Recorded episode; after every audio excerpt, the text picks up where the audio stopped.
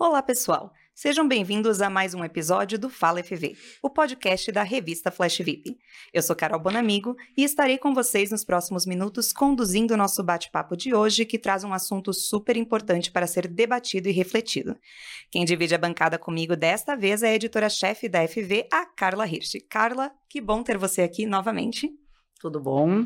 É um prazer também dividir a bancada com um assunto tão pertinente, tão delicado e tão importante e poder debater sobre isso, desmistificar algumas coisas e também todo esse processo de desconstrução que a gente tem que fazer com esse tema. Então, acho que vai ser um bate-papo muito bacana e estou adorando voltar para essa cadeira, né, para poder fazer esse bate-papo aqui. É, a gente estava com saudade de ter você, a tua opinião aqui também. Eu também estava com saudade. E eu aproveito para convidar quem está nos ouvindo ou assistindo a seguir o arroba FV nas redes para acompanhar os nossos conteúdos no Instagram, Twitter, Facebook, TikTok e YouTube. Lá vocês ficam por dentro das nossas pautas, sugerem novos assuntos, respondem às nossas enquetes e interagem com a gente. E o tema deste Fala FV é assédio, violência e a cultura do silêncio. Infelizmente, o assédio, seja ele moral, sexual ou psicológico, é algo presente na nossa sociedade e vivenciado por tantas pessoas, mas principalmente pelas mulheres. Aqui hoje pretendemos conversar sobre a importunação sexual e como ela trabalha dentro da cabeça da mulher, como acabamos tendendo a nos culpabilizar quando algo assim acontece, tanto pela sociedade quanto por nós mesmas, o que reflete na nossa reação ou a falta dela. Falaremos também sobre os reflexos na vida da pessoa que sofre assédio ou abuso e a importância de termos uma rede de apoio.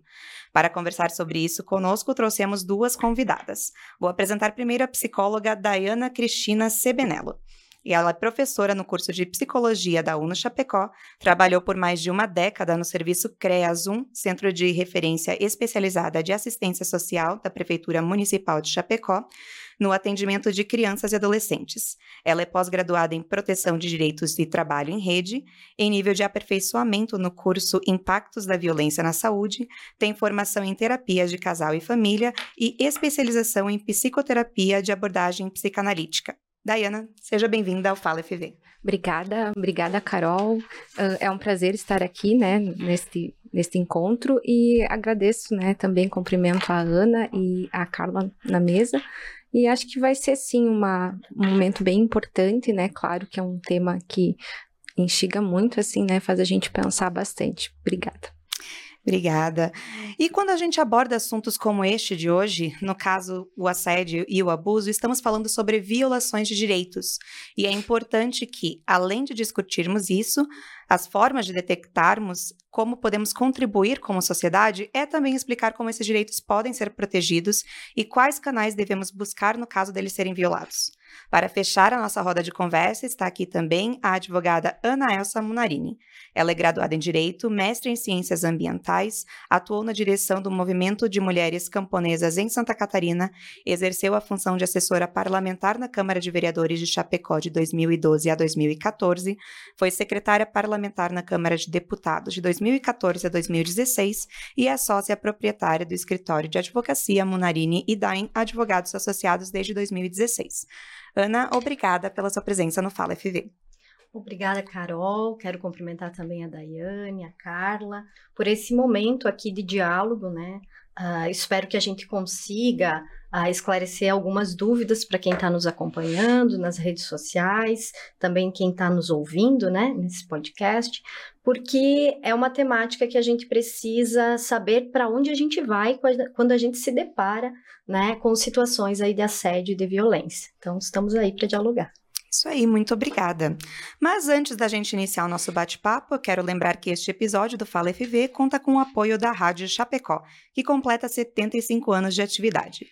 A rádio acompanha de perto o crescimento dessa cidade e se tornou um importante meio de comunicação para os seus habitantes. Rádio Chapecó FM 100.1, a voz dos chapecoenses por muitos e muitos anos, sempre cumprindo seu papel social e contribuindo para o bem-estar da cidade e das pessoas.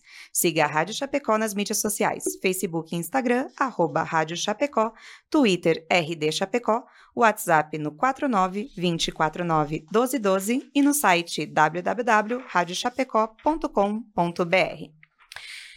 Então, gente, iniciando aqui agora o nosso assunto mesmo de hoje, eu acho assim, antes da gente falar, então, né, como a gente nominou aí tudo que a gente pretende falar ao longo dessa uma hora de conversa. A gente sabe que não vai dar para abordar tudo, mas o que a gente aqui conseguir conversar, né?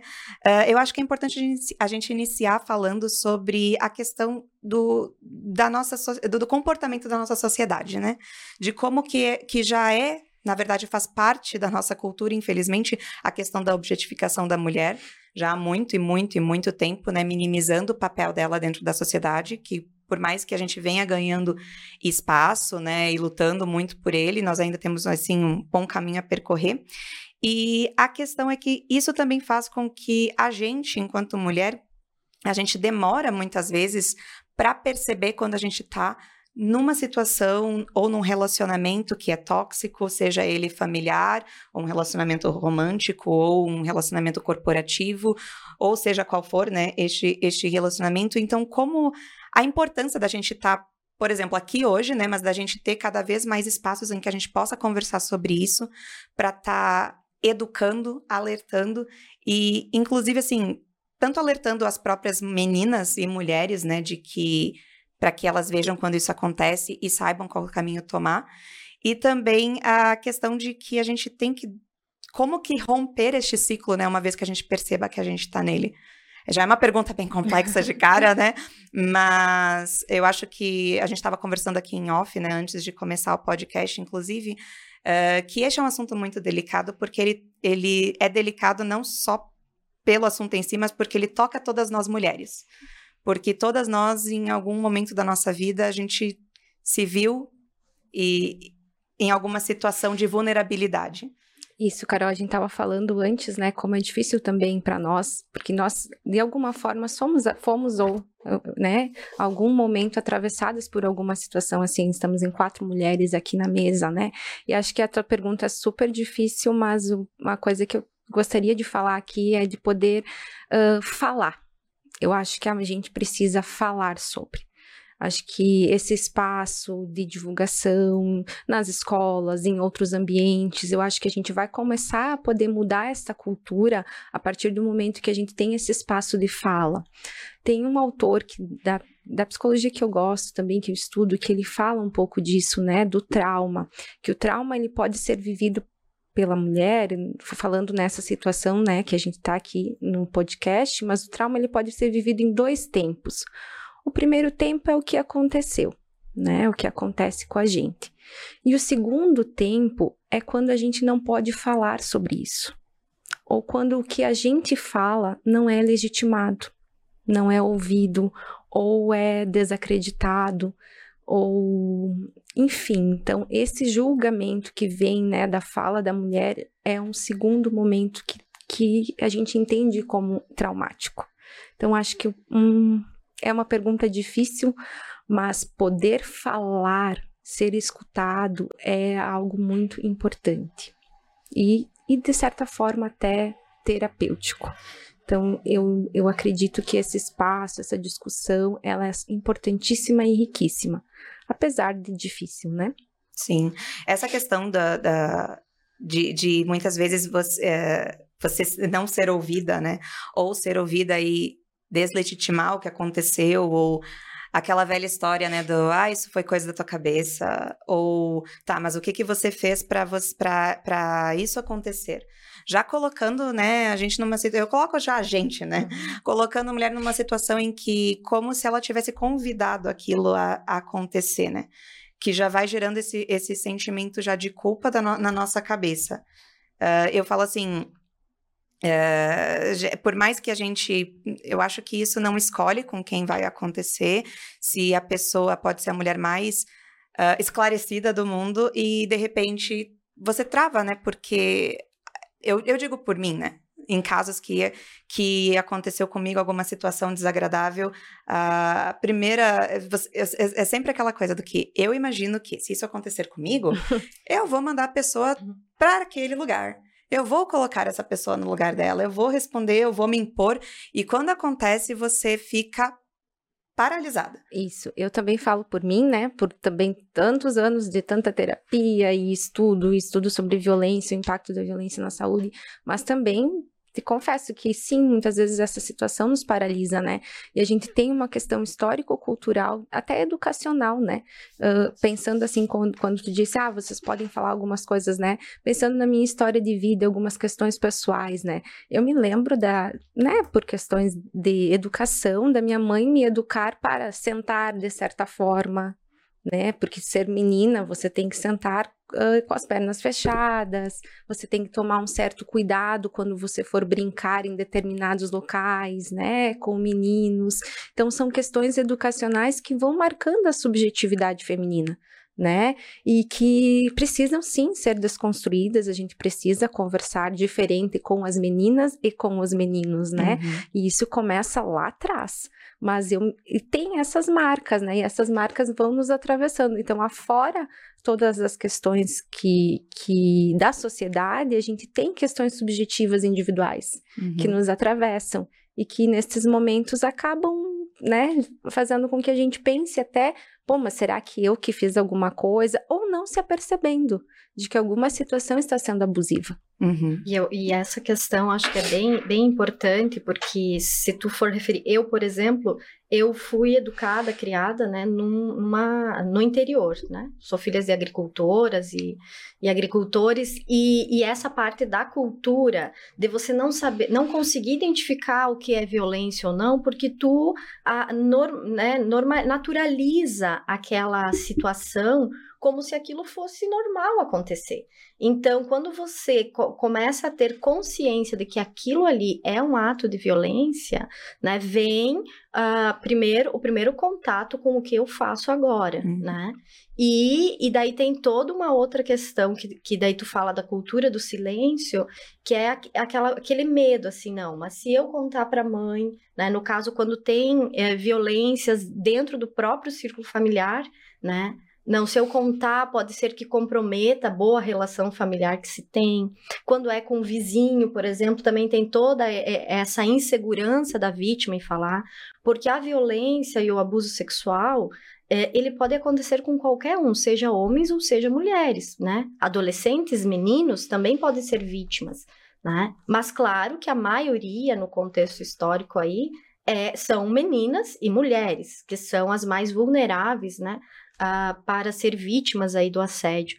Mas eu, eu acredito que é, falar sobre isso é também uh, ajudar, né, auxiliar muitas uh, meninas, jovens, mulheres a perceber que o que elas vivem é uma situação de violência. Uhum. Né, e que não há nada aí nesse, é, nessa questão que venha a, a ser benéfico para a saúde mental e física dela que tu, tudo, né, pela experiência que a gente tem, pelo menos na atuação jurídica, é que a violência nunca começa com um feminicídio, né? O ato nunca ele é o feminicídio. Ele sempre tem todo esse outro rol de violências que vem antes. É a importunação, é o assédio, né? Que é dentro de casa, mas também na rua e tal. E que ele finaliza sempre, né? O uhum. fim é o feminicídio. É, eu queria entender um pouquinho, que fosse um pouco mais esclarecido, porque a gente está falando desse assunto e do assédio propriamente dito e vários tipos de assédio. Então, uh, até chegar a um abuso sexual que seria, né, o mais grave de todos esses atos em si. Ou outro comportamento, desculpe até a minha ignorância quando você falou ali de, da forma de sentar, disso, daquilo, que a gente teria que desconstruir alguma coisa também. Uh, que normalmente uma menina é educada para se portar ou para fechar as pernas ou para isso.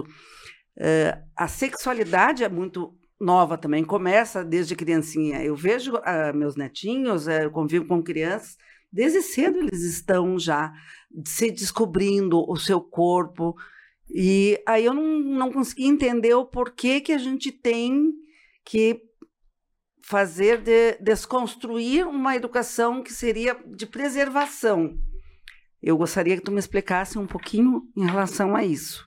E também qual é o limiar do assédio, do abuso, do, porque também fica muito perto um do outro, a gente não sabe distinguir o que, que é, às vezes, um flerte ou um, uma iniciação de alguma coisa e realmente um assédio para esclarecer até um pouquinho mais Sim, quem está nos escutando. Acho que bem legal isso que tu está, né, falando assim, né, claro, na hora. Acho que não é desconstruir essa proteção, pelo contrário, acho que é poder cada vez mais, né, uh, educar as meninas para que elas falem, para que elas saibam cuidar do próprio corpo, para que elas entendam, né, quando é algo uh, de carinho ou algo abusivo. Mas uh, a pergunta que fica é por que que a gente controla tanto o corpo da menina e não o do menino? Né? Então, a educação tem que ser para ambos, né? Para que o cuidado seja tanto do menino, da menina, em algumas situações, mas existe algo que eu lembro muito de uma professora minha, que é a Maria Cristina Werner, que ela fala assim, né? Uh, ela estava lá, ela faz uma brincadeira até, né? Como se ela estivesse lá num, num, juizado, né? E de repente aparecesse lá o Reinaldo Giannichini nu. Ela tem que saber que ela não vai encostar nele, mesmo que ele apareça lá de qualquer forma. Então, assim, o adulto tem que saber que ele não pode, né? Ele não pode. A criança, ela não é a forma que ela se senta, não é a forma como ela se veste, não é a forma que ela brinca, que hum, determina a, o acesso do do adulto ao corpo da criança. É nesse sentido, sabe? Então a criança não é a forma que ela brincou lá de sainha ou a forma como ela caminha ou é o adulto que tem que saber que não pode, né? Então, assim, quando a gente quando eu falo isso que é uma educação que vem e que acontece mais com as meninas, é que sim, por preocupação e por nós vivermos numa sociedade uh, mais assim, machista, né? Que tem, tem sido, muitas coisas têm sido desconstruídas, mas uhum. que existe ainda esse contexto, né? Então, existe um cuidado, talvez maior com a menina, mas que esse cuidado, às vezes, pode passar por uma ideia de que culpabilização, né? Foi a forma como a menina, a gente escutava muito assim, né? Isso, ah, o padrasto estava na casa, mas ah, eu falei para ela não usar calçãozinho. Eu falei para ela, ela ficava andando de calçãozinho dentro de casa. Gente, ela é uma criança e está na casa dela. Né? Ah. Então, isso, isso é o adulto que tem que saber que ele tem uma relação sexual ou afetiva com alguém de mesma idade, de mesmo grau de desenvolvimento e que, claro, com consentimento né? Então claro. acho que é isso que, que perpassa, sabe? É esses, essas escutas assim que a gente vê na clínica. E isso causa muita vergonha, muito medo, muita insegurança na própria vítima, né? Então, claro, eu, eu entendo que as, os dois gêneros precisam ser educados, o menino também, muitas vezes o menino é esquecido, né? Por estatisticamente ser às vezes um, um, um pouco menor, talvez também não sei até que ponto eles acabam não falando, mas o menino e a menina precisam precisam ser educados com relação aos cuidados com o corpo, a quem deve tocar, mas ainda existe na nossa cultura uma coisa de que, ah, você então uh, que desfilou lá na frente do padrasto de Sim, calção curto. cultura machista, né? Isso, nesse eu, sentido que eu, eu quis dizer. A Isso. Porque daí seria nós criarmos novos adultos. Isso. Né? Essa, Meninos essa e meninas. É criar com essa, esse mesmo pensamento. Com esse mesmo pensamento. Não de posse do corpo de ninguém, nem de desejo, porque a pessoa está de uma forma ou de outra. E se criar assim, o que não acontece com essa geração atual, porque isso. teve essa criação machista, isso é uma coisa cultural, enraizada, o que não justifica. É. Mas, enfim. E daí eu é me lembro disso, né? Vive, é, né? eu me lembro disso, claro, minha mãe fez por cuidado, assim, mas é aquela coisa de, ah, você não tem que, não pode ir lá brincar com os meninos. E às vezes eu não entendia por quê, né? E tem coisas que. E como, e como muitas vezes a gente acaba se pegando reproduzindo isso. Às vezes as minhas filhas dizem, mãe, que, que tu tá falando? Uhum. Né? A gente acaba reproduzindo para elas porque a, a, gente ainda vive numa sociedade violenta contra as mulheres, contra as meninas, né? É. Isso, Sim. por isso que eu gosto dessa brincadeira dessa professora, assim, ela é uma sexóloga do, uh, uh, do Rio de Janeiro, assim, que eu já fiz vários cursos, que é isso, assim, né? É, o homem tem que saber, a gente tem que saber o, o, nosso limite, né? Ele tem que saber que a menina tá lá assistindo TV. Ah, mas era o jeito que ela tava deitada no sofá. Mas ela tá na casa dela. Não, e é. aquela coisa assim também do uh, a gente se preocupa, né? Como falou, Claro que a gente se preocupa porque a mulher está mais, a menina está mais vulnerável, por tudo isso que a gente está falando aqui desde o início, né? Para que a menina se. Não que ela se comporte, mas que ela. Uh, já, já cuide de si mesma porque ela já é um alvo, né? Mas uh, tem que ensinar também os meninos, né? Claro. Que, que a questão do consentimento, a questão Exato. de você não pode tocar no corpo da outra pessoa, a questão. E não é. Eh, eh, o toque, né, já chegou, já é aquela coisa extremamente invasiva, porque a pessoa encostou no seu corpo, mas muitas vezes a gente se sente violada com um olhar, com comentários, com uh, piadinhas, né? Que, que tendem a se perpetuar e quando a gente se demonstra incomodada, ainda a gente que está sendo chato, né? Hum. Porque a gente não sabe aceitar uma brincadeira. Então, eu acho que uma das questões também, eu acho que o limite eu falando do meu conhecimento de vozes da minha cabeça, que uh, o limite é quando eu me sinto incomodada, né? Já é um limite, assim, digamos, ó, oh, isso não foi legal. Só que muitas vezes a gente só vai perceber um bom tempo depois, né? E quando eu digo tempo, não são nem horas, né? É um bom tempo é. depois. E, e, nessa questão do crime, o limite, né? Do, do, ato em si, o que é um ato aceito e o que ele passa a ser crime, eu acho que tá bem nisso assim. É o aceite, né? Quando a pessoa concorda. É, é até ali. A partir do momento que você não aceita aquilo, que tem ausência de consentimento, que a gente diz, ele passa, sim, a poder configurar um crime tanto o assédio quanto a importunação, né, que é aquele flerte uh, exacerbado, né, que quando não tem mais o requisito do, da concordância ali naquela troca, né, ele passa a ser configurado um crime. E, e, como a sociedade vem evoluindo nesse processo, não sei se é evoluindo, mas a gente está numa mudança, né? Então, aquilo que acontecia no passado, hoje já não é mais aceito por essa sociedade que está aí. E as leis, o direito, ele acompanha esse processo. Então, muitas pessoas hoje dizem, não, mas não aconteceu estupro, porque não teve o ato. Né? Mas, mas, na verdade, a legislação desde 2018 é uma legislação muito nova no nosso país, que é a importunação sexual, ela pode ser configurada sem o toque, sem o ato sexual em si, que é o estupro, né? Então, isso tudo, uh, a gente tem que acompanhar essa legislação. Se tu ver uh, o Código Penal, por exemplo, até 2009, o que ele protegia lá, que a gente tem os títulos da legislação, né? Ele dizia que eram os crimes contra os costumes, né? Então, o, o estupro, o assédio estava dentro desse rol. E de 2009 para cá, esse título, inclusive, teve alteração e passou a ser considerado os crimes contra a dignidade sexual. Porque o que pretende eh, proteger ali é a honra né, das pessoas, é a dignidade humana das pessoas, que também uh, não é só o costume, não é só aquilo que pode ou não pode, né? Mas tem um ser humano ali que está sendo vítima daquele, daquele ato. Então, nós temos hoje várias, várias uh, vários tipos penais que a gente chama que pode configurar, né? E para cada um tem um, uh, digamos assim, uma pena ali, né? Que, que, que pode.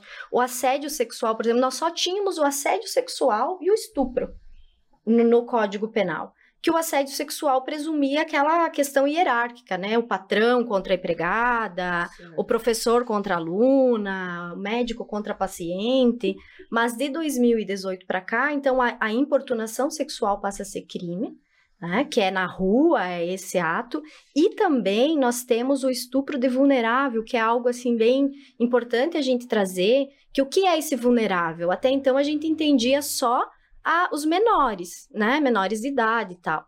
Hoje, além dos menores de idade, também aquelas pessoas que estão uh, impossibilitadas de se defender são consideradas vulneráveis. Ou seja, uma jovem que está lá drogada, alcoolizada. Né? alcoolizada, que não consegue se defender, a, a, a que, e que não tem, tem consciência do não momento. tem consciência do momento, ela pode ser configurada como estupro de vulnerável, que tem uma pena bem maior do que o estupro comum. né? Um idoso também entraria nessa Idoso, questão, pessoa pessoas com, deficiência deficiência. mental, né? Então, Agora, recentemente, a gente teve o caso do, que eu não acompanhei, né, mas do jogador, né, que, o Robinho, né, que Uhum. voltou à mídia, né, e que parece que os áudios, nos áudios ele descrevia, né, ela tava tão bêbada, ela não vai lembrar.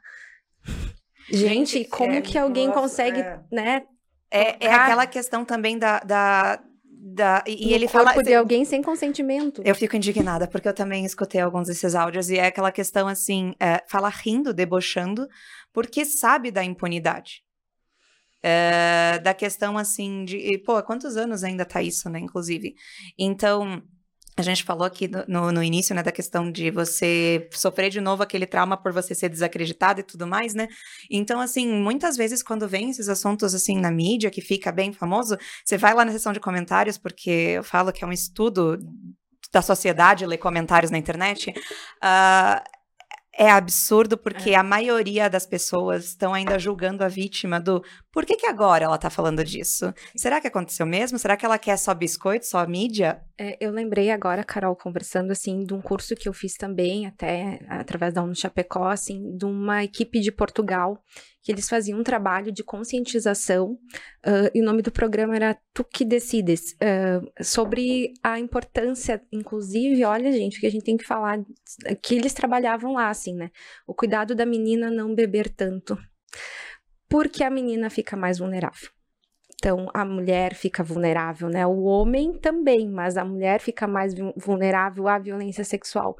Então, eles faziam todo um trabalho educacional, eles iam, né, nas baladas, enfim, para fazer esse trabalho educacional com adolescentes, com meninas jovens, por conta dessa situação, assim, né, de que ainda existe esse crime, né, que, que agora Uhum. é, né, de que a, a mulher, por estar alcoolizada, estar com seu corpo livre, né? Suscetível. e de suscetível a uma forma de violência. E eu Isso é atendi tão situações gravíssimas, assim, claro, não vou estar, mas assim, de, de violência sexual, né, com meninas que estavam em, em situação vulnerável, né? E dá um medo, assim, por exemplo, eu não tenho filhos, mas tenho sobrinhos. Vários.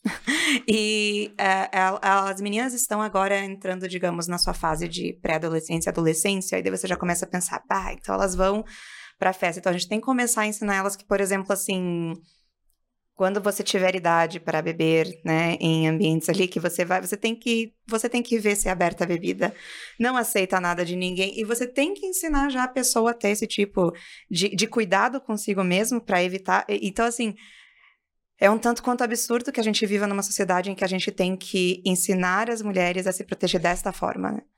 Mas sim, mas é importante. Mas é importante, né? é extremamente também. Isso é importante. um cuidado, né? A gente Exato. também poder orientar, conversar, cuidar, né? Eh, que e também assim dela estar, ah, você ter alguém responsável Exato. que pode te cuidar ali, estar junto contigo, porque a, a menina está em maior risco, sim. Que E daí, nesse caso, ah, se tu pegar o caso do Daniel Alves, agora que tu trouxe do Robinho, né? Lá em, em Barcelona, o que aconteceu? Ah, o, tem o protocolo, né, no Calen, que foi aplicado naquele caso, que até tem, eu participo da RAM, que é a Rede de Atendimento a Mulheres aqui em Chapecó, e tem um debate para se aplicar esse, esse protocolo aqui em Santa Catarina, enfim, começar esse diálogo aqui em Chapecó. Ah, não é que vai agravar nada do que é previsto de crime, mas é um protocolo que é dialogado com os bares, com os trabalhadores de bares, casas, casas noturnas, de como atuar em casos ah, desse tipo, que foi Uhum. o que aconteceu com a jovem lá que, que teve a, a violência naquele ato, né? Que foi aplicado o protocolo. Que o, o barman, a, a trabalhadora da portaria, todos têm uma capacitação de, em casos que vem uma vítima que falar, eles sabem como abordar. Sempre acolhendo a vítima, né? E tirando ela de perto do agressor para não sofrer a, a, a, digamos assim, as represálias que acontecem nesse, nesses casos, né? Então, é um protocolo bem interessante, né? De, de quem quiser pesquisar para ver, porque assim a sociedade tem que estar tá preparada para acolher uma mulher ou um, um jovem que está em situação de violência. Uhum. E muitas vezes a gente não está. E daí chega uma, uma pessoa. Eu lembro que teve um caso numa escola em Chapecó, onde a menininha lá, a criança, entregou um bilhete para o cara do ônibus, que é o ajudante do ônibus. Ela entregou o bilhete dizendo que ela estava sendo abusada pelo padrasto, padrasto dela e depois foi configurada. É. Então, qual que foi a atitude do, do cuidador ali do ônibus? Ele não, digamos assim, duvidou dela. Porque sempre a dúvida é a alegada vítima. E uhum. é o que acontece muitas vezes que a mulher fica em é, silêncio. Que é isso que a gente estava falando, de deslegitimar a fala da mulher, uhum. né? E eu acredito que os números Infelizmente, acredito que os números são maiores. E ninguém fala por causa disso. Ah, eu vou falar, mas aí todo mundo vai achar que foi Isso, porque as mulheres ficam com vergonha. Como é que eu vou falar que eu ca caí numa situação dessas? Uhum, uhum. Como é que eu vou... Ah, as pessoas... Mas como que, né? Como é que tu deixou acontecer isso? Como é que tu... Então, existe sempre um questionamento sobre a vítima. E a gente não questiona quem está criando, como é, e como, por que, que o homem, né, quem, o agressor to, toma essa uhum. atitude. Então, o questionamento é sempre sobre o comportamento, geralmente, né, gente, estou falando aqui, mas Sim. a sociedade faz isso sobre a vítima, né? E a gente não questiona muito a postura do agressor. Né? E já fala assim, é o crime contra a dignidade, né? É, é, é, é pesado, né? Essa coisa assim, a gente a gente se sente agredida na nossa dignidade. Então, assim, e essa questão, né, de, de, de falar, por exemplo, em caso de de então de denunciar, de, de trazer à justiça, algo assim, né? Tem também todo o, o a questão de, de não ir para frente também com a denúncia, porque você tem também que se expor e muitas vezes a, a mulher não quer passar por todas aquelas etapas, né? Acho que a Ana vai poder falar melhor essa parte aí também, uh, mas e que, e que muitas vezes eu, eu, eu tenho um amigo também que é policial e ele fala, né? Poxa, tem muitas vezes que a gente ou que daí acaba voltando, né? Se é o companheiro, volta o companheiro para dentro de casa, ou que não quer levar adiante também a denúncia, né? E daí acaba também que a questão das estatísticas, como você disse, com certeza são bem maiores.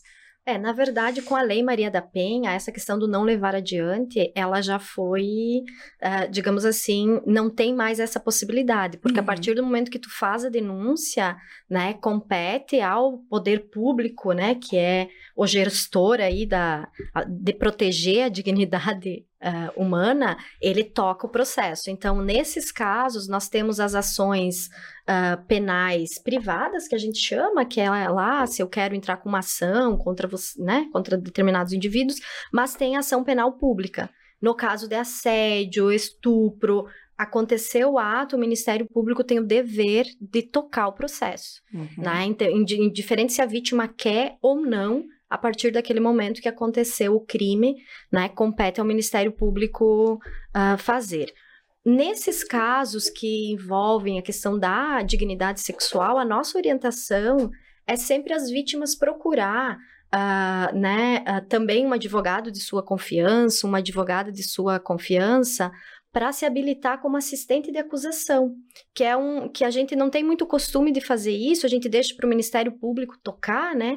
Mas uh, nesses casos a gente orienta sempre a família a buscar um advogado que acompanhe o processo junto com o Ministério Público, né, para as investigações e, e, e, tudo mais, para que de fato os agressores aí, os, né, quem comete o crime, uh, seja punido devidamente dentro da legislação brasileira, né, dentro do direito de fazer a sua defesa e tal, mas que as vítimas tenham essa proteção, né? também uh, assegurada aí pela, pela legislação. Mas hoje ela não pode mais retirar a queixa que se tinha, né? Uhum. Esse conhecimento antigamente, não, vou lá e faço a queixa. O que acontece é que muitas vezes ela faz o boletim de ocorrência, né? Mas ela não quer representar. É, é, esse é o, é o termo que se diz, mas quando é violência física comprovada, ele é, obrigatoriamente vai para né, para a DPCAM, enfim, fazer a, a investigação devida. Uhum. Eu acho importante aqui trazer alguns dados, uh, embora, né, que, que a gente fala, né, que a gente acompanha e vê e é só ver na mídia, né, mas assim, Uh, uma pesquisa realizada, então, pelo Fórum Brasileiro da Segurança Pública por meio do Instituto Datafolha foi publicada em março deste ano, revelou que todas as formas de violência contra a mulher cresceram em 2022. A pesquisa inclui desde xingamentos até e ameaças até feminicídio, né? Então, passando por violências psicológicas. Foram mais de 18 milhões de mulheres vítimas de algum tipo de violência no último ano. Isso é o equivalente a aproximadamente 50 mil vítimas por dia. Então, assim, você pensa num estádio de futebol lotado todo dia de mulheres sofrendo algum tipo de violência. Então, esse foi o primeiro ano que, que teve um, um dado extra, né, que, que foi colocado nessa pesquisa, que é que uma a cada três mulheres brasileiras, ou seja, 33,4%, com mais de 16 anos, já sofreu algum episódio de violência física ou sexual provocada por um parceiro íntimo, pelo menos uma vez na vida. Então, esse índice, inclusive, é mais alto do que o registrado a nível global, de acordo com o levantamento da Organização Mundial da Saúde, que a nível global é 27%, aqui no Brasil nós estamos em 33%. E quando a gente inclui as violências psicológicas, o número de mulheres brasileiras que já sofreram episódios de violência sobe para 43%. Então, no caso né, das, das, algumas formas, então, de violência citadas, tá? Nós temos aqui uh, ah, 11,6% das mulheres entrevistadas foram vítimas de violência física, uh, ofensas verbais foi 23,1%, perseguição 13,5%, ameaça de violência física 12,4%, ofensa sexual 9%, espancamento ou tentativa de estrangulamento 5,4%, ameaça com faca ou arma de fogo 5,5, lesão provocada por algum objeto que foi atirado nelas 4,2 e esfaqueamento ou tiro 1,6. E então assim, é absurdo, né, gente? É chocante. É chocante. Uhum. É chocante. E é, e é mais chocante ainda quando você vê que, na maioria das vezes, é alguém que, que conhece. É isso que a gente também precisa desconstruir e que é importante falar que isso no podcast, né? A gente imagina às vezes que a violência vem de um desconhecido. E não. Né? Talvez a Ana também pode com, concordar com isso, né? A maioria das situações são por, por pessoas de convívio íntimas, né? E ou de um relacionamento, né? E por isso que é tão difícil a mulher romper, se aperceber disso, do, da situação que ela está vivenciando. Uma autora que eu estudo também, que é a Regina Navarro, ela fala sobre isso, né? Culturalmente, historicamente, o corpo da mulher não era dela, né? Então, tudo isso é algo que a gente tem tem desconstruído, mas ainda é recente, assim, né? Então, ao longo da história. Então, a gente tem muito, muito ainda a falar, a fazer, né? Em relação a, inclusive, as próprias mulheres, né? Uhum. Quando uh, escutam e, a, e entenderem, né? Que uma outra mulher está passando por uma situação assim. Isso dá até assunto para um outro podcast, com certeza, é essa perversão. Porque quando a gente vê esses casos, e é diário, e os números estão aí, principalmente também de familiares e com criança, com adolescente, com idoso, uhum. a gente vê casos. Então, é uma pessoa completamente é tarada, pervertida, o que, que é, por isso que eu digo que é um outro tema, né, para um, outro, um outro podcast que a gente pode falar, ou é sem vergonhice. Entende? É uma coisa. O que, que leva alguém a fazer isso? O que, que leva né? alguém a fazer isso? Exatamente, porque se tu vai ter uma, uma, mesmo que uma tenha uma relação não consentida, um estupro com uma pessoa adulta, uh, não é que se de... entende, logicamente que não se entende, mas é uma pessoa adulta. Agora fazer isso com um bebê, com uma criança, aí é, é monstruoso. Inadmissível. Né? E, do, em todos os em todas as idades. Mas quando a gente fala de criança ou as pessoas vulneráveis, como citou, né, um deficiente ou que não tem a menor condição de, de se proteger, como é que acontece esse tipo de coisa?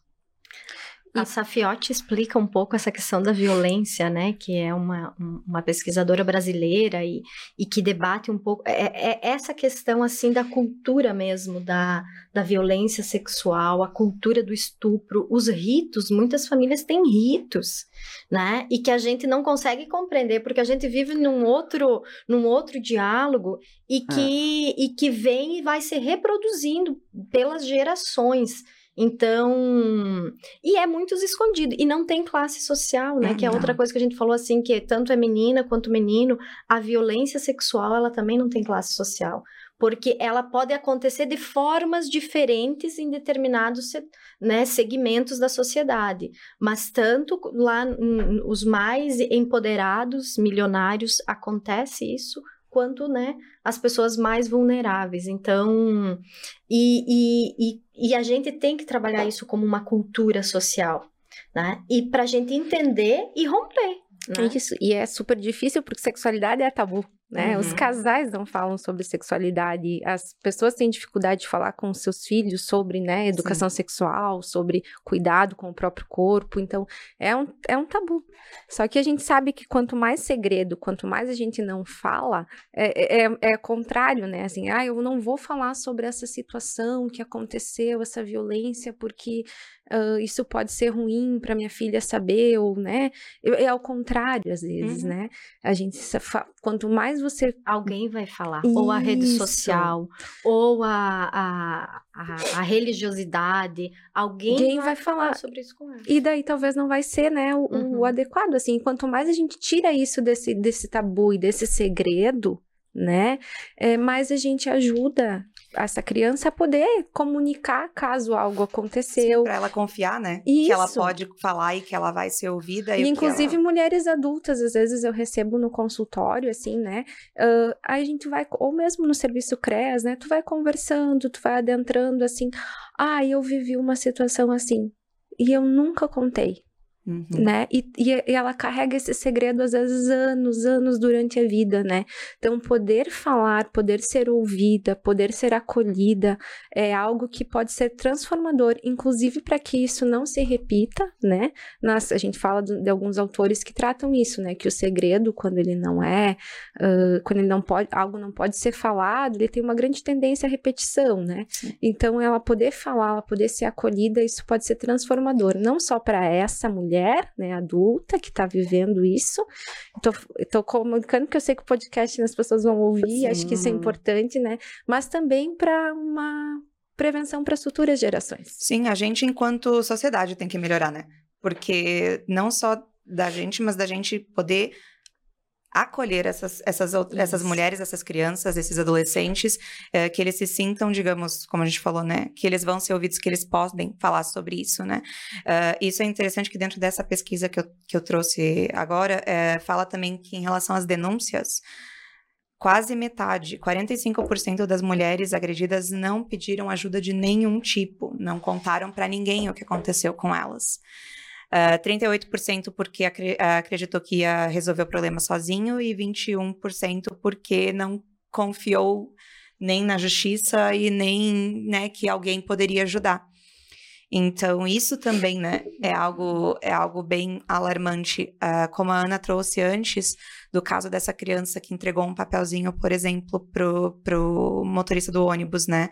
Uh, a gente já escutou casos, é, é, é, mais comum escutar, assim, de casos no exterior que acaba vindo para mídia, mas, assim, de, de mulheres que estão em situação de agressão dentro de casa e que elas não têm liberdade nem de ter o próprio celular, por exemplo, e que, ah, eu vou pedir uma pizza e liga para a polícia e finge que tá pedindo uma pizza para tentar pedir ajuda, sabe? É, são, existem algumas formas, então, que de repente as mulheres podem tentar pedir ajuda, porque até antes, né, aproveitando, né, quando a gente estava conversando antes de iniciar o podcast, quando a gente falou também uh, dessa questão de que quando há esse ciclo de violência dentro de casa, Uh, o companheiro já tirou tudo dela, né? A, a questão da. Que, que, muitas pessoas, quando julgam, falam: ai meu Deus, por que, que não saiu de casa então quando isso aconteceu? Como se fosse simples, né? Porque existe um contexto, né? Econômico. Exatamente. Existe... Porque essa mulher já não tem. Não, não, não só cultural, simplesmente mas... a gente não. É, e ela já não tem nem a é. condição de sair de casa, claro. porque provavelmente ela já, já não já foi isolada dos seus demais familiares e amigos, ela, ela, ela é dependente financeiramente. Tem e muitas vezes afetivamente, afetivamente, porque a gente não consegue compreender, mas o afeto e o amor, né? Ele uhum. tem um, um, um também um, causa dependência, uma causa uma dependência que muitas mulheres não conseguem ser, é, digamos assim, romper esse ciclo por conta de não compreender, né? E que tem também o caso, que vocês devem explicar melhor, é da conivência de um familiar, às vezes da mãe, Uhum. da criança abusada, no caso, po- pode ser também por essa dependência afetiva ou dependência econômica, porque tem muitos casos onde existe abuso e existe a leniência do companheiro ou do familiar.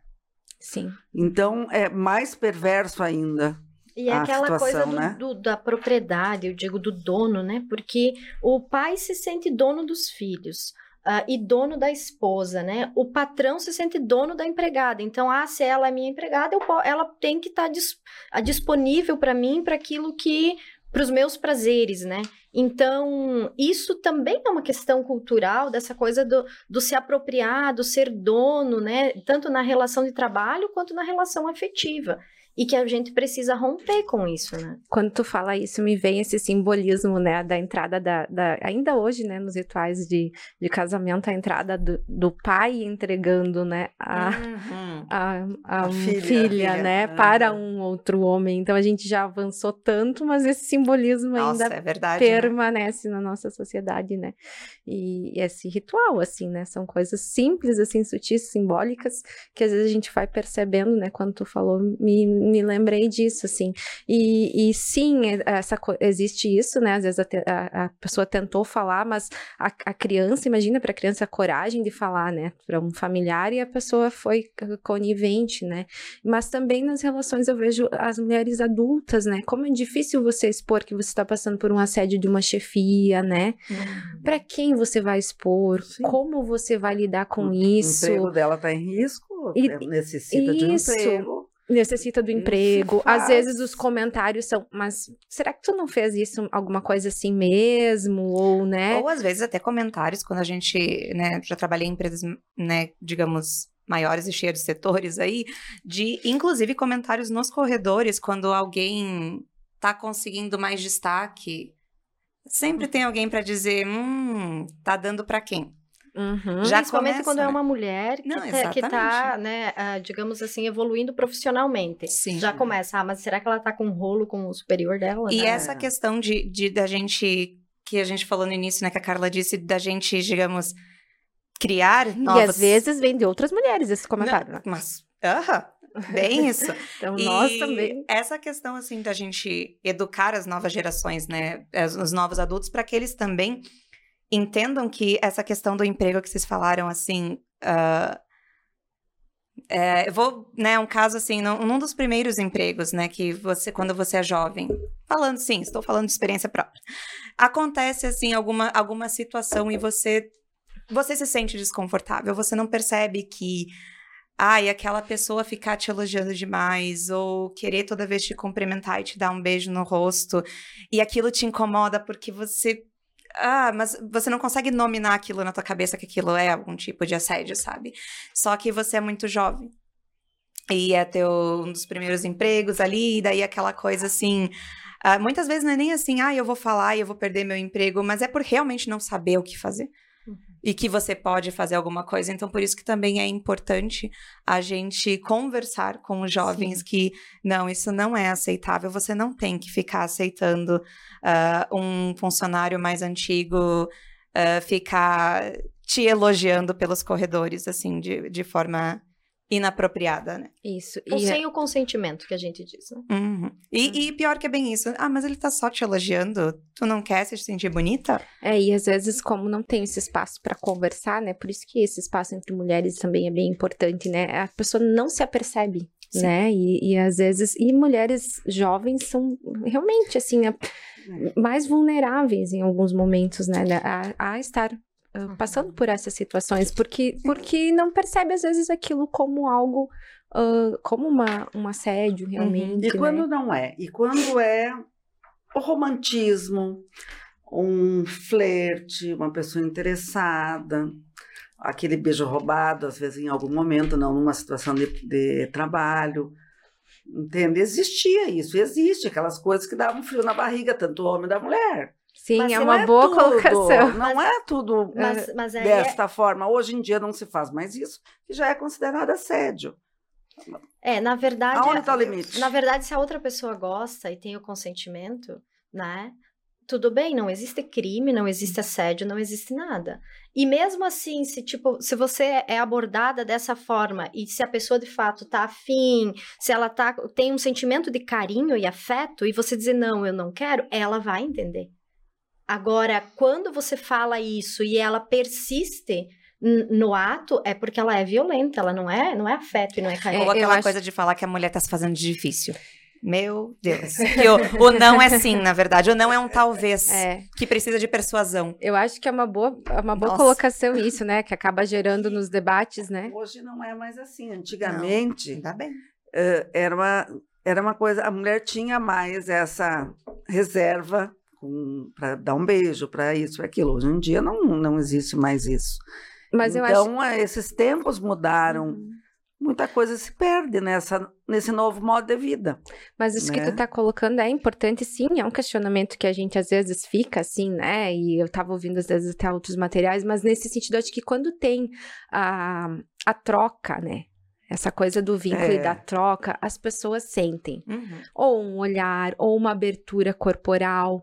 E eu confesso, assim, que também pessoal, né? Uma das dificuldades que eu tenho quando eu saio, às vezes, para me divertir, estar em outros ambientes com outras pessoas, é o acesso ao meu corpo sem o meu consentimento.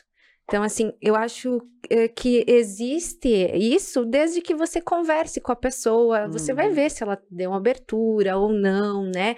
E, e não, as pessoas chegam colocando a mão. Sim. Eu, é, gente, claro. não precisa pôr a mão na minha, né, em mim, na minha. É uma coisa assim que eu tive muita dificuldade, que eu tenho que às vezes, assim, olha, não, né? Assim, meio que me esquivando, saindo, assim, já deixei de ficar em alguns lugares por conta disso. Já fui embora para casa.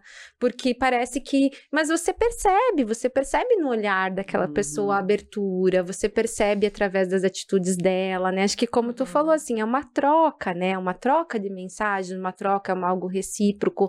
Ah, e também acho que a gente percebe quando a pessoa tá, assim, uh, mais aberta a receber aquilo naquele claro. momento. Tem momentos que você tá ali porque tu quer estar tá conversando com uma amiga, né? E teu corpo.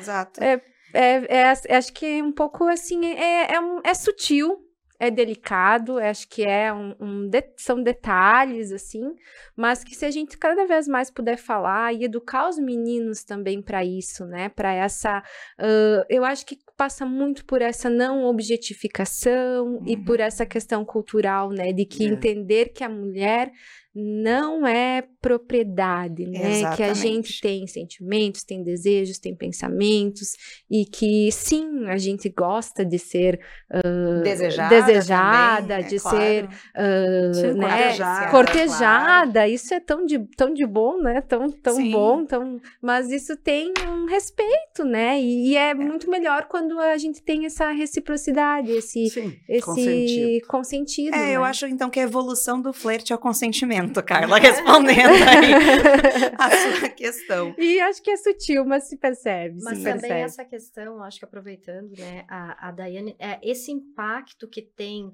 quando as mulheres não falam sobre isso, né? Por exemplo, uma adolescente que sofre uh, um, um, abuso, uh, né, uma importunação sexual e não fala sobre isso isso também muitas vezes tem consequência lá na vida adulta dela, uhum. né? Numa, num relacionamento, as inseguranças com o companheiro, né? Ou com companheiras, enfim, uh, por não ter resolvido, por ter sofrido uma violência na sua infância, né? E que ela vai também ter consequências. Eu não sei se isso também se apresenta muito para vocês aí, né, da psicologia, uhum. porque daí as pessoas não compreendem, né? Há muitos casais, mulheres com, com dificuldades nos seus relacionamentos adultos e tal, por também consequências, às vezes, lá da infância que, que não falou. Por isso que a gente tem que dizer para as mulheres, né? Falem, conversem com suas filhas, com seus filhos menores, né? Pra, sobre isso para que o seu seus trauma, companheiros, é, né? O seu trauma pode evitar o trauma da tua filha, né? Isso. É isso. Uhum. Mas se você fica, ah, quanto mais você é o contrário, né? Quanto mais você guarda, quanto mais você silencia, tem pessoas que o companheiro não sabe, né? Uhum. Às vezes atravessa por dificuldades sexuais no casamento, no relacionamento, advindas, né, de situações passadas, porque não é encorajado, né, você a falar. Uhum. A gente, toda vez que a gente faz o podcast, né, que a gente faz o Fala FV, a gente lança nas nossas redes sociais, no nosso Instagram, arroba FV nas redes, algumas perguntas para a gente ter a interação do, da nossa audiência, né? E desta vez não foi diferente, né? Então nós lançamos aqui algumas perguntinhas que eu vou ler aqui como é que foi a nossa porcentagem de resposta. Então, ela foi voltada mais para as mulheres, né? Então, essas perguntas. Então, temos aqui a primeira dizendo: Você, mulher, já se sentiu constrangida ou desconfortável com algum abraço, beijo no rosto, toque, olhar ou comentário indesejado? 48% das, das nossas uh, leitoras disseram sim, infelizmente é comum disso acontecer. 44% afirmou que acontece, aconteceu algumas vezes e 7% apenas disse que nunca percebeu se sentir assim, né? Que nunca percebeu que isso que isso aconteceu. Mas aí a gente tem que uma grande, grande maioria, né, falando que sim, aconteceu, ou com frequência ou pelo menos algumas vezes, né? É só, né, confirmando aquilo que a gente está falando aqui desde o início, sim. né? A outra pergunta foi se você já se sentiu intimidada por estar usando algum tipo de roupa que entra naquela questão do comportamento também, né? 38% disse que sim, mas procura não ligar. 54% disse que já deixou de usar algo por medo do julgamento das pessoas e 8% disse que geralmente não tem problema com isso. Então aí novamente nós temos a maioria ou que se sente julgado e mas, mas pelo menos tenta não ligar, ou que já deixou sim de usar por medo de julgamento, né? Aquela velha história do a sainha tá muito curta, uhum. isso não é apropriado, né? É, que é aquilo que eu falei, que talvez, né, gerou esse questionamento, que é desde a educação, desde a infância, né? Assim, às vezes a menina tem que cuidar do uhum. corpo, do que... E, e, realmente isso, isso traz, né, um, um, um julgamento de como se a vítima por alguma forma de que ela estivesse se portando ou uh, o que ela estivesse usando, né? Mas tem, tem alguma, teve uma exposição artística que eu vi, circulou as imagens na internet, né? Uh, da de roupas que as vítimas estavam usando, assim, no momento da violência. E é chocante, assim, essa artista fez justamente para provocar e chocar, porque aí tem desde a burca até uma roupa de um bebê. É, né? Então volta novamente naquilo, né? A gente o problema adulto, é o agressor. É, o adulto. A gente também tem que falar mais sobre isso, né? O agressor, uhum. né? por que que ele se achou uh, permitido a acessar o corpo, né, daquela outra pessoa, enfim. E a outra pergunta que a gente fez é se você já deixou de fazer algo ou teve receio de ir a algum lugar sozinha pelo simples fato de ser mulher. E 46% afirmou que sempre, pois se sente vulnerável. 15% disse que sim, porque não gosta de sair sozinha, e 38% busca ignorar o receio quando ele aparece. Mas quase metade se sente vulnerável em sair sozinha porque é mulher. Sim, é, eu me lembrei agora de uma situação até bom, pessoal, assim, né? Eu vou compartilhar, né? Uma vez com o meu ex-marido, eu comentei assim, ai, que eu não queria vir num, num voltar de um trajeto à noite, né? Falei, ah, não, à noite eu não vou voltar ali sozinha a pé. E ele, não, mas que, que mas nada a ver, né? Vamos fazer o quê?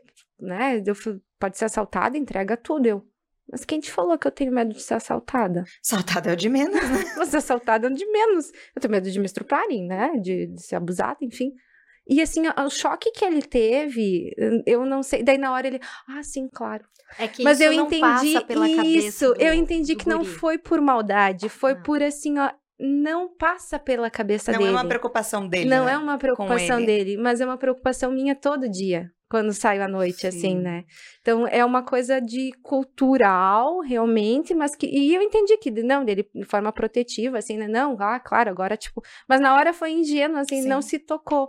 E realmente, nós mulheres, eu não sei se alguma, né, não passa isso pela cabeça, assim, né? E a Sim. gente é preparada, eu, eu vejo... Eu não tenho filhos meninos, tenho três meninas, né? Mas, assim, eu vejo pelos meus sobrinhos. Então, a orientação deles do, do à noite é uh, cuidem com a violência, cuidem com a droga, cuidem, é, é, outros cuidados. Uhum. E a menina já é esse olhar assim, não não não de, não desça do, né, do ônibus muito longe de chegar até na casa da amiga, uh, tenha cuidado de pegar o Uber, liga para a mãe que a mãe vai buscar, né? Então essas preocupações a gente já passa para elas desde a adolescência. E, e, e o guri, como ele não tem essa preocupação na vida adulta, às vezes, ele tem até dificuldade de dialogar com a companheira, com Uhum. filha, né? Porque ele não, não passa Não tem essa isso. empatia, né? É. Porque não.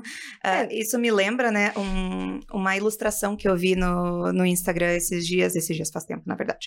Mas esses dias, nos últimos seis meses, é esses dias, né? Ah, que era assim: as- o homem indo ao, ao encontro, né? Da, da pessoa que ele conheceu no Tinder. O pensamento dele é: será que ela é igual às fotos dela? E o pensamento da mulher é: será que ele vai tentar me matar? É. Vou mandar meu, meu- minha localização para minha amiga. Exatamente. Já tem todo um esquema formado, uma rede de apoio, porque isso passa pela cabeça. No Uber uh, tem a compartilhar, Compartilhar, exatamente nessa prevenção, né? Isso, E sim. no início não tinha essa, essa ferramenta no Uber quando começou. E depois passou a ter, pelo menos que aparecia para mim ali. Eu sempre compartilho. É, para você compartilhar, porque não sabe que E o medo, né, gente, não é infundado. A gente fala isso assim, ah, mas isso, isso é real, porque acontece, Sim. né? A gente sabe que, e inclusive existe uma legislação, né, de que o ônibus, eu não sei a partir de que horário, ele precisa parar, né? É uma Ah. legislação de Santa Catarina para os ônibus, ah, ônibus. de itinerário estadual e em Chapecó nós temos também essa legislação, né, que, que foi aprovada na Câmara de Vereadores, que a partir das 10 horas da noite, né, principalmente as trabalhadoras da agroindústria da nossa região relatavam muito isso, que às vezes tinham que descer, né, mais de 2 mil metros longe da sua residência quando sai da agroindústria, meia-noite, uma hora da manhã, aqui em Chapecó, né? Então, ah, aqui já tem essa previsão, né? De, de quando a mulher está no ônibus, ela pode pedir para o motorista parar em qualquer lugar, Uhum. né? Mais próximo da residência dela. Importante saber disso. A outra questão que a gente abriu daí uma caixinha de, de perguntas que caso alguém quisesse compartilhar um pouco sobre, sobre si, sobre alguma história, no caso, a gente até colocou assim, se você já foi vítima de algum tipo de importunação ou assédio e quiser falar sobre a sua, sua reação, ah, é, é, tava até na arte assim, que é o momento de partilhar histórias e ajudar outras mulheres. E aqui nós tivemos aqui que ah, uma pessoa disse que, o que, a- que a reação dela foi sentimento de culpa. Então, é, é isso que a gente tem dito, né, desde o início, dessa questão que a- muitas vezes o que, nos, o que nos vem à cabeça logo depois. ah, eu, eu falo também por experiência própria, né? Às vezes acontece algum ah, comportamento que te deixa desconfortável e a primeira coisa que passa pela minha cabeça é o que que eu fiz para aquela pessoa entender que ela podia fazer isso. É já pensar assim, nossa, qual foi o meu comportamento, em qual momento eu dei abertura para que isso acontecesse. É bem complicado isso, né? Que a gente fica sempre buscando a nossa culpa nessa história. Uhum. A gente fala na, né, na situação de violência sexual também, né, com crianças e adolescentes, né, são os culpados inocentes, né, porque você estava simplesmente sendo você. Do tipo, Então, eu só sou legal, eu não tô te dando um monte isso. Uhum. né? Ah, aqui nós tivemos uma pessoa que colocou. ah, já tive momentos bem desconfortáveis com clientes mais velhos na área de atendimento. E então, assim, entra aquela questão, talvez, também da parte cultural, né, da nossa sociedade, que a Carla estava dizendo. Homens mais velhos, principalmente em situação de poder, né? Que acreditam que podem. Se quiserem fazer algum É, comentário e, assim, e essa isso. questão do que a- até a Carla trouxe antes, né? Onde que tá essa humanidade dessas pessoas? E, é, é, muitos antigamente se falava, ah, ele é tarado, ela é, né? Essa sexualidade sem controle, que ela passa por, por um, um processo de educação, e eu quero trazer aqui um- uma temática que às vezes é bem difícil a gente dialogar, que é sobre a questão da importância da escola para isso. Por quê? Porque ah, se você perceber uh, que tenha muitas famílias que não conseguem dialogar com seus filhos, que estão numa situação de violência né, familiar ali, que, e que muitas vezes entendem aquilo como natural, normal, o outro contato, o primeiro contato para fora da sua família, das crianças, é a escola. Então, a uhum. escola tem que estar tá preparada para lidar e mostrar para aquela criança que, quem sabe, o que ela viveu a vida toda até ali, na sua, né, na, sua família, não né? é algo aceitável, né? Aquilo ali é um ato de violência. Então, uh, eu sempre digo que o primeiro espaço para além da nossa família, que vai ensinar muito para os filhos da gente, é a escola. E a escola precisa fazer esse debate, mas fazer com qualidade, fazer né, dentro daquilo que a gente. É, é, que tem estudos né, que científicos e tal, para que a gente auxilie essas novas gerações a ter um olhar diferente sobre a uhum. sexualidade.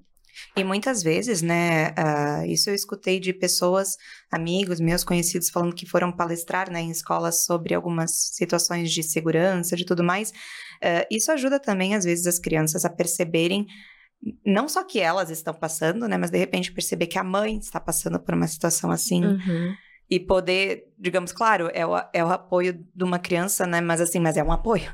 Ou, ou perceber que aquilo que ela faz, tipo assim, o menino está sendo educado para ser o macho, para para né, repetir, pra repetir aquela questão de violência e aquele menino vai compreender que não, que aquilo não é o certo. É, depois de ações assim, geralmente aumentam os números né, de denúncias, isso são muito importantes, porque são espaços de escuta, né? Onde uhum. aquela pessoa pode se sentir à vontade para falar, né, uhum. né? E trazer o que está acontecendo. Para não ter só relatos, né, também, assim, teve aqui um que olhei sério nos olhos da pessoa e disse para ela pra que ela tinha que criar vergonha na cara e parar. então, muito bom quando a gente consegue ter esse tipo de reação também no momento, né? Queria, tenho curiosidade de saber alguma coisa em relação a. Nós temos bastante eh, outros, de outros países vindo para Chapecó, principalmente aqui é um polo de das agroindústrias, então venezuelanos e haitianos, povos africanos tem muito aqui, que eles também têm culturas diferentes. Não sei quais são, só uh, uma pergunta, uma curiosidade. Isso aí tem trazido aumento de alguma uh, de, desse tipo de violência ou tem alguma relação em relação a isso? dessas culturas diferentes? É, eu não, não, estou acompanhando algumas questões de números nos últimos uh, tempos, assim, né? Mas eu entendo que, claro, ah, tem questões culturais diferentes, mas eu até entendo eu, eu entendo que isso não necessariamente é um aumento, mas eu acho que quando elas chegam aqui e elas percebem que o Brasil possui uma estrutura, uma legislação, uma capacidade protetiva maior, assim, né, com relação à mulher, especialmente, né, eu acho que elas aqui encontram também um espaço, não sei, talvez a Ana possa falar sobre, né, um espaço, porque o Brasil, a gente é, fala algumas coisas, né, mas o Brasil, ele tem uma legislação muito bacana, assim, no sentido de proteção da mulher, né, e diferente de alguns outros países nossos vizinhos, então, nesse sentido, eu acho que aqui elas encontram e, e se sentem também acolhidas para poder uh, trazer à tona situações que estão vivenciando. Não sei o que, que tu uhum. pensa sobre, né? E, e essa questão da, da, dos imigrantes, uh, aqui nós temos, né, hoje, olhando para Chapecó e região, é uma mescla de migrantes e imigrantes, né, é. né, que estão vindo do Nordeste e tal. Uh, mas quando o, o imigrante vem, né, de países vizinhos, enfim, de outros países, ele tem que se adaptar com a legislação brasileira. Isso. Isso ele já toma consciência lá né, quando vai fazer a sua documentação. É a mesma coisa o Daniel Alves, que praticou um crime lá no, em Barcelona. Ele não se ateve que lá tem um protocolo e tem toda uma legislação que é diferente do Brasil, né? Uh, em alguns pontos nessa questão da, da violência. A mesma coisa os imigrantes. Então, eles vêm para cá, eles trazem uma cultura diferente é, é essa da, da cultura nossa, que eu me refiro, assim, né? não... Mas que o que crime, é crime é, em qualquer lugar, né? O é. estupro... Mas às vezes é, lá às vezes não, é. não.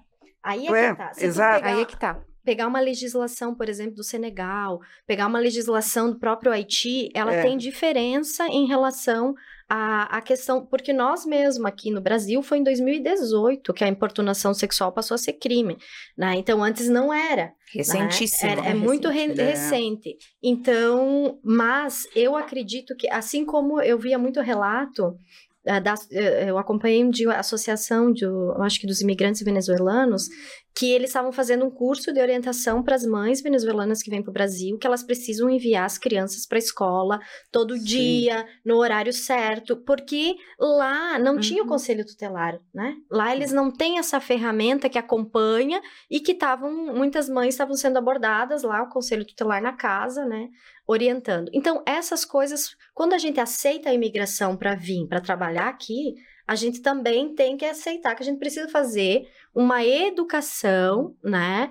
Uh, com uh, uma reeducação, enfim, orientativa mesmo, né? De como como funciona a sociedade aqui. É, se, não, se eles não se adaptar, a força é, da lei vai estar. Quis tá... levantar essa, essa, esse questionamento até mesmo para esclarecimento a eles, né? É, que são pessoas maioria muitos trabalhadores, uh, famílias que estão em busca de um... E eu acho um, que dessas mulheres aqui também começam um a se dar melhor. conta, né, de algumas Exato. situações e, e, e, até alguns casos podem ser extraditados, né? Assim. Claro, assim. e se tu pega assim, tem alguns países da América Latina que têm legislação muito avançada por alguns temas, por exemplo, a Argentina, que são do aborto, outros que, é, que no Brasil não tem, né? Então, a, a legislação internacional, ela... E quando a gente abre as, as fronteiras para a imigração, quando a gente... Quando quando nós vamos para outros países também, eu acho que é uma orientação para quem está nos ouvindo, né?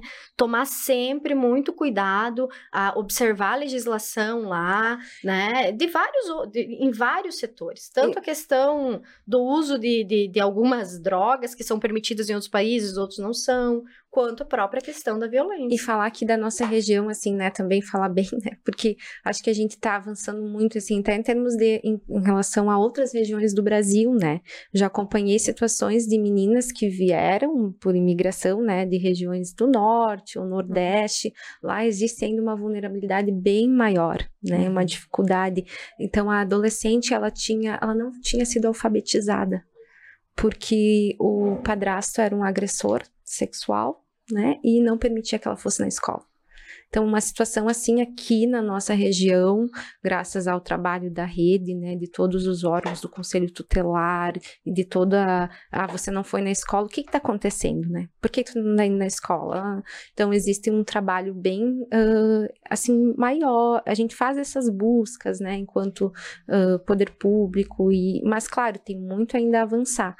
E no Brasil, então, Acho que eu sim. acho que é a implementação das políticas Isso. públicas e da lei, né? Hum. Porque, por Fazer exemplo. Fazer se cumprir, a né? própria, Sair do papel. É, a Lei Maria da Penha, quantos anos aí está se passando e muitas regiões ainda não tem uma delegacia especializada, ainda não tem uma rede de acolhimento, um conselho de mulher que de fato. Sim, né? a própria Ai, exploração sexual de, de meninas, né? Então a gente sabe que isso.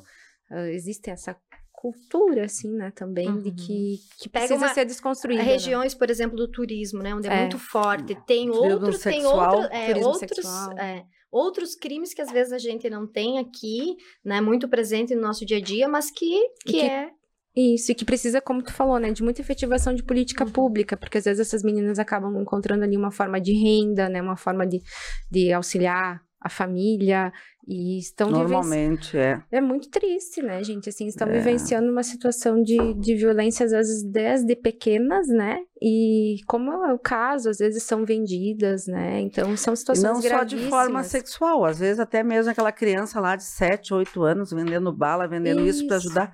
É uma criança que tinha que estar tá brincando ou que tinha que estar na escola e está trabalhando para ajudar não que trabalho não seja bom que a pessoa que não tem que aprender mas certamente naquela idade não é o lugar dele estar é. ali, né? E a gente tem muito a avançar aqui, mas hoje, né, a própria Rede Catarina, como tu, uhum. a gente mencionou antes na, uh, do podcast iniciar, né? Então a gente tem um trabalho bacana que funciona, mas é, eu ia aproveitar temos... para citar né, a Rede Catarina de Proteção à Mulher, que é um programa institucional da Polícia Militar de Santa Catarina, e que a gente estava falando antes aqui em off, então, para situar o nosso ouvinte, uh, que ela foi institucionalizada em do, ju, junho de 2017, que é direcionada à prevenção da violência doméstica e familiar contra a mulher. e ela foi uh, idealizada a partir das práticas existentes, né, por todo o território nacional e em Santa Catarina, em especial Chapecó.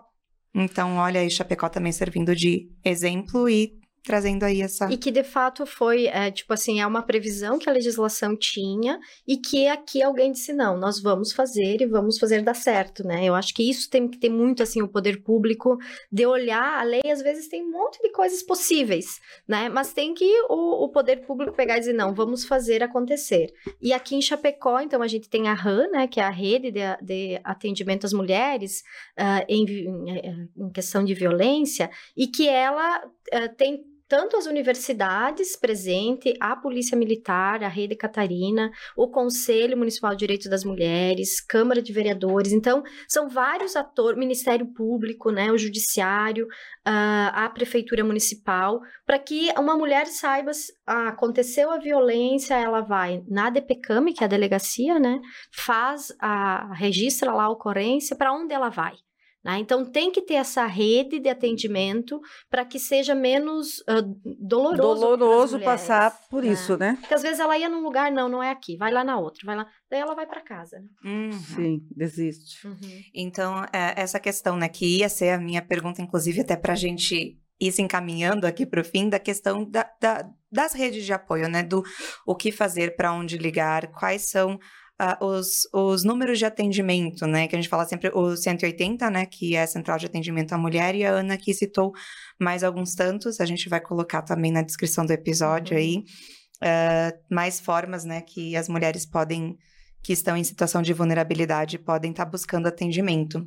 É, nós temos hoje em Chapecó a Casa Abrigo também, né? Que a gente tem também um pouco o privilégio de ter uma cidade polo como Chapecó, né? Que tenha esse instrumento. Então, muitas mulheres não fazem a denúncia porque eu não tenho para onde ir com os meus filhos. Então, eu não vou denunciar o agressor. Então, a, a, a Casa Abrigo é um instrumento. Tu faz o boletim de ocorrência na delegacia, solicita o abrigamento, né? Porque precisa ser retirada da casa quando é uma situação uh, de violência. Os filhos podem ir junto, tem um espaço de acolhimento com profissionais. A criança vai ser levada na escola, não, né? A mulher também tem essa, esse diálogo com a, a casa mesmo, faz o diálogo com a empresa onde ela trabalha para manter o trabalho, né? Na medida do possível. Então, hoje a gente tem essas ferramentas de acolhimento. Né? E, e, voltando assim, porque também para o início, né, além desses casos mais graves, né, que necessitam do acolhimento, essas violências sutis, esse assédio sutil que a gente tem no nosso dia a dia, o que eu queria dizer assim que as pessoas falem, né? Acho que a gente vai poder também construir uma sociedade melhor, mais igualitária, mais justa para homens e mulheres, a partir do momento que a gente começar a falar. E falar com homens também, ouvi-los, conversar. Principalmente. Principalmente, né? Porque, Educar os meninos. No caso, por exemplo, do trazer abrigo, esse tema. Quem teria que sair de casa tinha que ser o agressor. Ah, e não é. a mãe com os filhos, pois né? É. Desacomodar todo o, as crianças, tudo. manda o agressor para cadeia. É. é. Ele, isso tinha, é o crime cometido. A verdade, a vítima é punida novamente, é. né? Perdendo as suas coisas, a sua uhum. rede de, de segurança, de segurança, os vizinhos, celular, os amigos, exato. as crianças sofrem, né? Mas infelizmente, às vezes, em situações é, é mais graves, né? São bem necessárias. Nós temos e... muito ainda a evoluir nessa nós, área. Nós né? entramos no debate, por exemplo, da violência patrimonial, né? Que, hum. que, que, assim, é uma coisa assim muito presente e que às vezes as mulheres não se percebem, né? a violência moral, que depois vai para patrimonial, que é uh, muitas vezes assim, eu, eu lembro de trazer um fato, né, já que eu, algumas aqui trouxeram um fato que eu me deparei com um caso no, no, meu estudo do mestrado, que era lá sobre ciências ambientais, mas da agricultora relatando, né, que uh, o companheiro passou agrotóxico, veneno na horta dela porque estava lá, né, discutindo com ela e foi lá e então para a mulher isso é uma violência muito grande porque assim é a mesma coisa do que para uma advogada você ir lá e acabar com a tese dela, né, ou a, enfim a queimar os livros, né, então, é uma violência, para agricultor é isso, é matar as galinhas lá, ou até mesmo matar a vaca que ela ordenhava, né? Isso e tem seria muitos violência patrimonial. patrimonial. Porque não é com ela diretamente, mas está relacionado ao aos trabalho, bens, aos bens dela, dela, né? Ou muitas vezes as mulheres passam lá e quebra dentro de casa, ele não bate nela, mas ele quebra a máquina de lavar, ele quebra a geladeira. Sim, quebra né? tudo. Os Coisas, às vezes, que ela que comprou. que ela né? que comprou, enfim. Então, é, isso ah, é sempre o antecedente à violência física. Porque de se ele quebra tudo isso e não contente, ele vai lá e começa o próximo episódio, né? Na maioria das vezes, é a violência física e que daí culmina no feminicídio final, né? Sim. E Resultado, nós temos que mudar a cultura do homem. Ah. Fato. É, de- acho que É. toda a sociedade, assim, é uma, uma, uma educação que, se- que a gente constrói, assim, né? É o a ser gente, humano, É claro. o ser humano. Quando a gente fala disso, de trazer o homem também, do- dessa desconstrução, é porque eu acho que é importante, assim, né? Sim, A gente poder ah, ah, crescer com isso. Eu acho que são situações, né? Eu, quando tu falou assim, eu lembrei até de um professor que fala, né? Mas, gente, quem que faz isso no prato que come, né? Se ele, né, destrói, ele destrói a mulher, Sim. né? Uhum. Então, a parte mais... É. ah, A mãe dos a filhos. mãe dos filhos, a parte É. boa dele, né? Assim É. também. Então, essa coisa da gente poder conversar sobre, Mas né? Mas que bom que somos seres humanos e que o ser humano tem Podemos uma evoluir. capacidade enorme de mudar o seu estado, né, ah, posto. E que daí a, a- a gente trabalha muito essa questão da justiça restaurativa também. Eu acho que é um trabalho bem bacana da gente compreender que é isso. os o, o homem violento, ele tem a, a possibilidade, né, de se recolocar, de ver a sua vida numa outra perspectiva com orientação, porque pode ser que também ele nunca teve isso Isso. na sua vida, né? Uhum. Então, essa nova sociedade que a gente quer construir com homens e mulheres de respeito, sem violência, ela passa por isso também. Isso, Essa é dá a trabalho, mas é possível. É restaurativa, que não é aquela só que pune ele, que coloca na Sim, cadeia. que Porque lá ele vai ficar na transforma. cadeia cinco anos e se ninguém chegar para ele e fazer um processo de re, ah, o- o- orientação sobre o, o- crime que ele cometeu, Isso. ele vai sair de lá e não vai ser a Ana, vai Porque ser a Maria, Uhum. e vai ser a Beatriz, e vai ser as Porque a outras gente não tá mulheres aqui da nesse lugar dela. de culpabilizar também, né? Só o... Mas eh, muitas vezes ele foi criado vendo o pai fazer isso, né? Essa violência. Ele não teve também nenhum espaço de aprendizado de algo diferente. Sim, né? porque o pai é a referência na vida dele. Ele ama o pai dele, né? A gente ama o pai da gente. E se o Uhum. pai bate na mãe, então eu vou, vou criar, vou ser adulto e vou bater na minha esposa. Ou se não ama, teme e vê que você ser temido, você também se coloca numa situação de poder. Então, Também. quando ele for É. ser colocado nessa situação, ele entre escolher o amor e, e o medo, né? É. Então tem que ter alguém que, che que, Que che- né, chegue. que chegue e diga assim, não, isso não é aceito pela sociedade. E esse trabalho é muito banalizou a pancadaria dentro de casa. Claro que Exato. não pode pensar assim, né? Pessoal, mas como vê, a, a gente, a gente começa e uma coisa puxa a outra, e quando vê, a gente já tá É. aqui conversando há uma hora e meia, mas assim, ah, tem muito ainda assunto que a gente poderia estar aqui conversando. Vocês citaram ali a questão. Eu tinha informação de quantas DPCAM existem no Brasil e não achei no meio das minhas 13 folhas de, de, de roteiro, mas. ah, me comprometo a colocar na descrição do episódio, então, também essa informação. Eu gostaria de agradecer imensamente, principalmente a vocês duas, Dai e Ana, por, por terem aceitado o nosso convite, terem vindo aqui conversar com a gente, enfrentar o medo de vocês aqui do microfone, porque é, assim, um assunto muito importante e eu acho que é, quanto mais a gente falar, melhor vai ser, e mais esclarecedor e mais pessoas a gente vai ajudar. Então, obrigada pela presença. Obrigada, né? Debutar num podcast com esse assunto foi. É para já vir de... É, já entrando. né? Mas foi muito bom, assim, me senti bem acolhida e foi muito bacana a conversa. Apesar do tema ser, ah, como a gente fala, delicado, mas é importante falar. Então, estou sempre à disposição. Gostaria muito de agradecer vocês por estarem a- a- trazendo essa temática toda. Então, eu acho que é recíproca essa avaliação, eu, a parabenizar a Flash VIP, né, por, por esse por essa possibilidade de diálogo que as pessoas que estejam nos escutando, e eu quero me reportar muito às mulheres que estão nos ouvindo aí, que se vocês estão se sentindo em qualquer situação dessa relatada aqui, ah, procure ajuda, né? Que seja no, no, no Insta, é, é, ou que seja na própria página aqui, né, ah, da, da Flash VIP, que vocês vão ou numa delegacia ou no 180, né, nos órgãos eh, institucionais, mas falem. busquem ajuda, que nós temos uma sociedade aí uh, capaz, né, de fazer com que a gente uh, faça justiça quando existe crime e também uh, dê alento, né, quando a gente passa por situações não aceitáveis, né, enquanto mulheres. E quero agradecer muito e dizer para vocês que me senti muito à vontade, né, nesse primeiro podcast, que, que venham próximos. Ah, ótimo. Não, foi ótimo, realmente. Para mim foi muito esclarecedor, aprendi bastante com vocês, duas profissionais super qualificadas para falar sobre esse assunto. E para nós é muito importante também dar essa informação para no, nossos espectadores, nossos leitores, quem vai estar tá nos ouvindo também. E então foi uh, gratificante conversar com vocês e foi muito aprendizado. Com certeza nós temos que voltar em outros momentos para conversar mais sobre isso e dar, dar essa voz que a mulher precisa para alcançar essa igualdade, é, não digo igualdade, não estou falando em poder feminino, nada, e sim dignidade que todo ser humano deve ter, todo, quanto homem ou mulher, né? Exato. Então, que seguimos que fazendo com que isso aconteça. E para quem está nos ouvindo, assistindo, espero que vocês se sintam acolhidos, que tenham tirado proveito de todas essas informações e deixem as suas opiniões também nos comentários. Te convido a seguir o Fala FV na plataforma que você está nos acompanhando para sempre ser notificado quando lançarmos um episódio novo. Lembrando que este episódio do Fala FV teve o apoio da Rádio Chapecó FM 100.1, que está completando 75 anos de atividade. E também siga a Flash VIP em todas as mídias sociais.